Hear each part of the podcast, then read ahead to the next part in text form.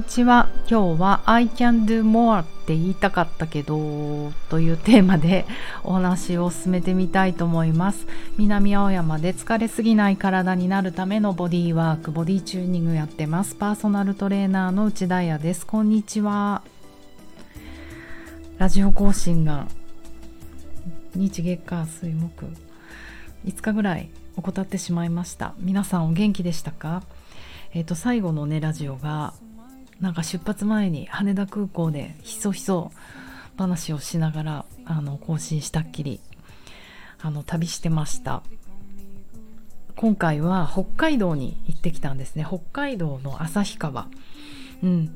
旅してる途中にあのラジオとかもねできるんじゃないかなってちょっと思ったけど皆無。その時間皆無です。そしてあの全然水曜日にはねもう帰ってきてたんですけどもうあれやこれやとバタバタしていて金曜日の朝の今の更新になってしまいました。元気です私は。皆さん元気ですか？えっ、ー、とね今回はスキーをしに行ったんですけれども北海道の旭川空港から車で約15分ぐらいで行けるというとてもとても便利な場所、えーと、スキー場はキャンモアスキー場っていうところのキャンモアビレッジかな？うん。キャンモアスキービレッジというところで、えーと、この町自体がね東川という町にあるんですね。はい。いいですよね。飛行機降りて15分車で15分でスキーできるなんて本当に便利な場所だなって思いました。あとはうんなんかねこの東川っていう街がなんかアップカミングというのか、あのー、とてもおしゃれなお店が点在している街でまるで代官山とかにありそうなアウトドアのあのセレクトショップとかお洋服のセレクトショップとかあと美味しいご飯屋さんナチュラルワインが美味しいとかあとドーナツ屋さんか。そんなものをポツポツ巡り、えっと、何よりも私本当にあのスキーは大人になってから復活させて2回目なんです。去年ニセコでデビューして今年2回目。だから雪山事情とかまるで点で知らないんですね。なのであのスキーを本当にやりこなしている。そしてこの東川町にとてもあの精通しているお友達が連れて行ってくれました。そうそう。あとねこの東川っていうのはアート芸術にも力を入れてるみたいで写真展とかあと写真家のサポートとかをしてるんですかね。なのでそういったこうフォトグラファーの人たちも集まる街なんじゃないかなというのをこう観察してきました。何せ3ナイトだからね3日間しかないともう全てがスピードの中であの行われるから。なんか私本当にとろいんですよ。こう運動してる時以外は。神経系が。あの心拍も遅いし。だからねあのタイトスケジュールでした今回は。もっとゆっくり行きたいなって思いました正直。そしてねスキー事情はですねえっ、ー、と初日頑張ってやったんですよスキー。あ初日はやらなかったんだ。やっぱりね初日は朝6時半出発の飛行機はもう乗らない。もうね家出るの4時半とかになってしまって寝れないよね緊張して前の日とか。だからたとえね現地に午前中に着いたとしてもやっぱりもうだるい体が一日ベストパフォーマンスができないというか。やっぱね普段の生活とあまりに違うことしちゃダメだね。もうもうなのか。でも昔から苦手体力がついていかないこうチューンできないんですよ。急に。環境と時間に。うん。だからあの逆にね海外旅行みたいに飛行機で6時間寝れるとか8時間時間があるとかだとそこでねうまくそういうとこで寝たりすることは結構できるので。あれだけど移動がね12時間だとやっぱり生活のリズムを急に切り替えるのが難しいなと思って久々に反省しました。はい。そうだからもう全てね I can do more あれもやりたいこれもやりたいスキーもやりたいご飯も食べたい。can do more 観光も楽しみたい。って思うけどもう無理なんだよ。もうなんかそういうことを知った旅。知ったっていうかリマインドされた旅。で初日はあのさすがに疲れたので点々とセレクトショップ巡ったりあともうここが私は一番美味しいと思った場所なんですけど美瑛という町富良野の近くですよね。東側からもうちょっと行くとそれこそあの美瑛とか富良野に行くんですね。ちなみに北海道でいうともうど真ん中の辺りなんですよ。もう地図でこうやって見ると。あの美瑛ってあのファーストラブという映画見ました？私見たけど見た、うん、何かのリバイバルっぽい映画なんですよね。それがこの美瑛とか札幌とか富良野を舞台にしていたみたいで今ものすごい観光スポットになっているらしい。もう観光バスが途中で何台も止まって白樺のあの林の林道のとことかもうアジア系の人たちがブワーって出てきてびっくりした、うん、そこにある、えーと、美瑛の S なんて読むんだろう。SSAW で読み方合ってるんですかね。スプリングサマーオータムウィンターの役で SSAW だと思うんですけど料理家の高橋よし子さんがやってらっしゃるカフェがあったんですがもうそこで食べたあのー、パンケーキが本当に美味しかったです。この高橋よし子さんっていうのはあの料理家でいらっしゃって万能調味料エジプト塩の作り手なんですね。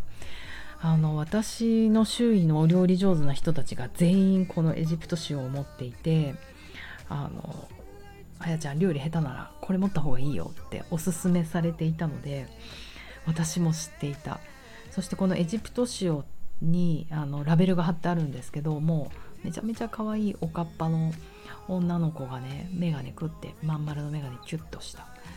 その方が高橋よし子さんでゲレンデで本物にお会いできたんだけど本当にあのラベルの人通りでゴーグルをしていてもあこんなに優しい人っているんだって。ゴーグルスキー場のでね会うとゴーグルしたまま話すじゃないですか。ゴーグルとかあとスキーウェアってこう防具服みたいなこう結構覆う覆うでしょ？顔も。顔っていうか首も。そんな覆われてるのにだから口元だけだよね。鼻から下だけ見てあこの人すごく今笑いながら話しかけてくれてるなっていうのが分かる。もうこの人腹側瞑想神経がめちゃめちゃ発達してコミュニケーション能力高いなっていう。ことを感じたすごい素敵な人でした。高橋よし子さんなんちゅう感想なんだろう。でも素敵よねそういうの。スキー服着てわかるって。相当よ。なんかどちらかというと私スキー超下手なのであと寒いの。超苦手なのでめっちゃ不機嫌なんですよスキー場の時って。リフト乗る前とかも。だからね反省した。あなんかちゃんとしようって。ちゃんとしようっていうか余裕ないなと思って。はい。そしてあのねニセコで頑張っていろいろスキーを教えてもらったのであのあれを思い出しながら滑ったんですけどまあ難しいね。なんかまずリフトが怖いんですよ。リフトって怖くないですか？私多分高いところがもうダメなのかも。直接風が当たるとか許せないし寒いし。降りる時も乗る時も怖いしゴンドラは怖くないの。なんかこう箱になってるから。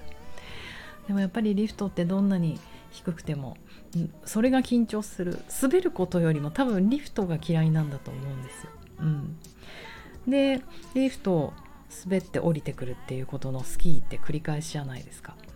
でキャンモアスキー場は素晴らしいことにそんなにあのこ怖いちゃんと初心者に優しいあの、ゲレンデなのでそんなに怖いところはない。もちろんあの上級者コースとか絶対行かないですよ。崖みたいなとことか。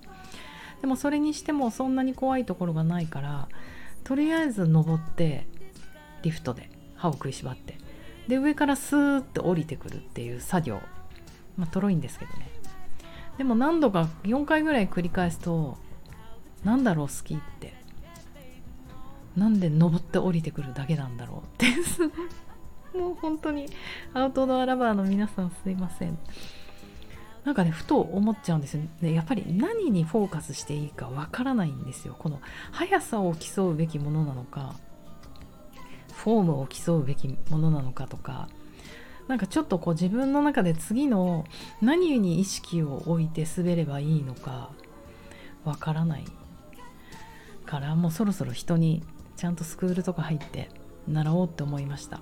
でそれが初日の私のスキー。でもスキーをした中で一番こう生きててよかったなって思う一瞬がそんなリフトでガタガタ私が歯を食いしばって乗ってる時にあの Inside Your Love 違うあのミニー・リパートンの Inside「Inside My Love」って曲がかかったんですね。